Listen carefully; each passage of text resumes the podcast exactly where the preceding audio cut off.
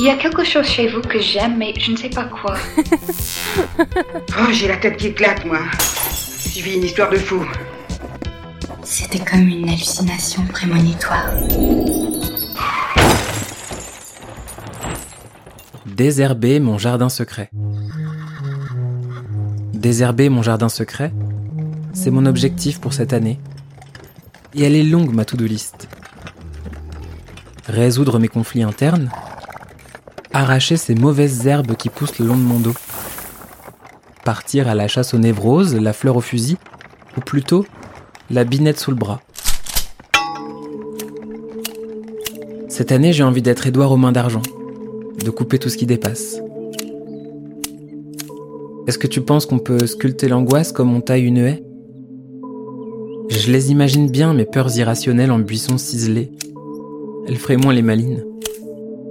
La peur de l'abandon en forme de pieuvre avec ses tentacules épineuses, et puis la peur du jugement en forme de guillotine, acérée, prête à passer à l'action.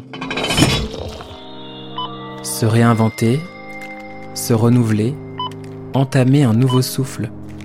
C'est une drôle de liste de courses, non? Faudrait peut-être déjà commencer par retourner la terre, planter des bulbes de variétés inconnues et croiser les doigts en attendant la pleine lune. Semer pour mieux récolter. On me l'a souvent répété. Dis-moi, est-ce que l'intimité est un arbre fruitier? Pas de verger à l'horizon et aucune cagette de pommes. Ce n'est pas faute de rêver de verdure. Tu le vois ce jardin parfait en couverture de la brochure estivale de Truffaut? C'est un peu ce que j'avais en tête. Quelque chose de lisse, de vert, sans trop de fioritures. Un genre de jardin artificiel à la Desperate Housewives où chaque chose a une place. Sauf le hasard. Un jardin parfait en surface mais dans lequel il ne faut surtout pas creuser. Mon jardin à moi n'a pas ce panache factice de banlieue américaine. Bien au contraire. C'est un bout de terrain à l'abandon où la clôture en bois et les nains de jardin font grise mine. C'est une friche émotionnelle dans laquelle fleurissent chardon, ortie et inquiétude. J'ai déjà essayé de me débarrasser du lierre et des ronces, mais je ne suis jamais parvenu. À croire que là où je suis, les craintes poussent plus vite que les herbes folles. J'en viens parfois à me demander si la peur ne serait pas un engrais naturel.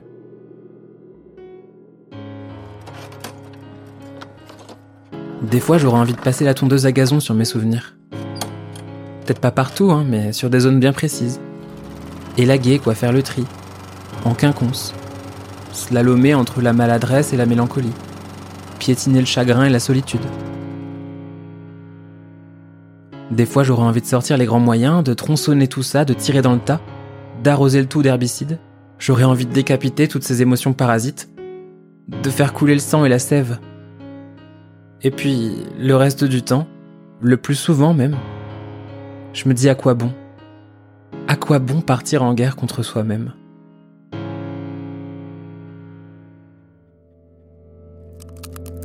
De toute façon, j'ai jamais été très doué pour m'occuper des plantes. En primaire, on avait fait germer des lentilles et les miennes étaient toutes mortes au bout d'une semaine.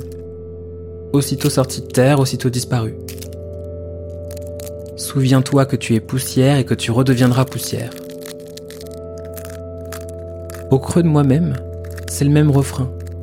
Les graines ont du mal à éclore et quand enfin une fleur pointe le bout de son nez, c'est la fanaison qui prend le relais.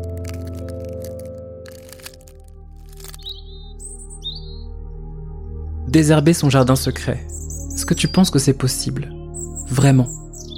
Est-ce que j'ai pas tout simplement les yeux plus gros que le ventre? À vrai dire, ça m'embête de faire une promesse que je ne pourrais pas tenir. J'en ai marre de ces serments que l'on enterre sur le champ sans même leur accorder une chance. Peut-être que je me prends la tête pour rien et peut-être que c'est un trop gros chantier d'un coup que de débroussailler sa conscience. On ne demanderait pas à un homme seul de déboiser une forêt, ou alors on lui laisserait du temps. Être jardinier, bûcheron, botaniste, garde champêtre, paysagiste. Trop de casquettes pour une si petite tête. Moi, je veux bien attendre et retarder l'inévitable, mais j'ai peur de prendre racine prendre racine ou perdre pied, s'enraciner ou pédaler dans le vide. Qu'importe, j'ignore la logique. Patience et longueur de temps font plus que force ni que rage. Voilà ce que répète en boucle la morale. Enfin, ça c'est en théorie. Parce qu'on peut en faire des choses mine de rien avec une hache bien affûtée. Je ne peux pas m'empêcher de penser qu'il doit forcément y avoir quelque chose de satisfaisant à détruire ses pensées négatives comme on fend une bûche en deux. Faire un feu de joie de son propre bois et voir ses incertitudes partir en fumée. Je suis le roseau qui plie mais ne casse pas. L'épouvantail sur lequel les corbeaux viennent se reposer. Car si je suis fait de paille, alors m'enflammer ne sera pas un problème. Et dans ce jardin rongé par la fièvre, sous ce tapis de braise et de cendres, il ne restera alors qu'une relique, une vieille souche, épargnée par les flammes, dont l'écorce révélera à la vue de tous un cœur maladroitement gravé, dans lequel on pourra lire Amour propre. On espère que cet épisode t'a plu et t'a donné envie d'en savoir plus sur notre collaboration. Si tel est le cas, tu peux checker nos réseaux.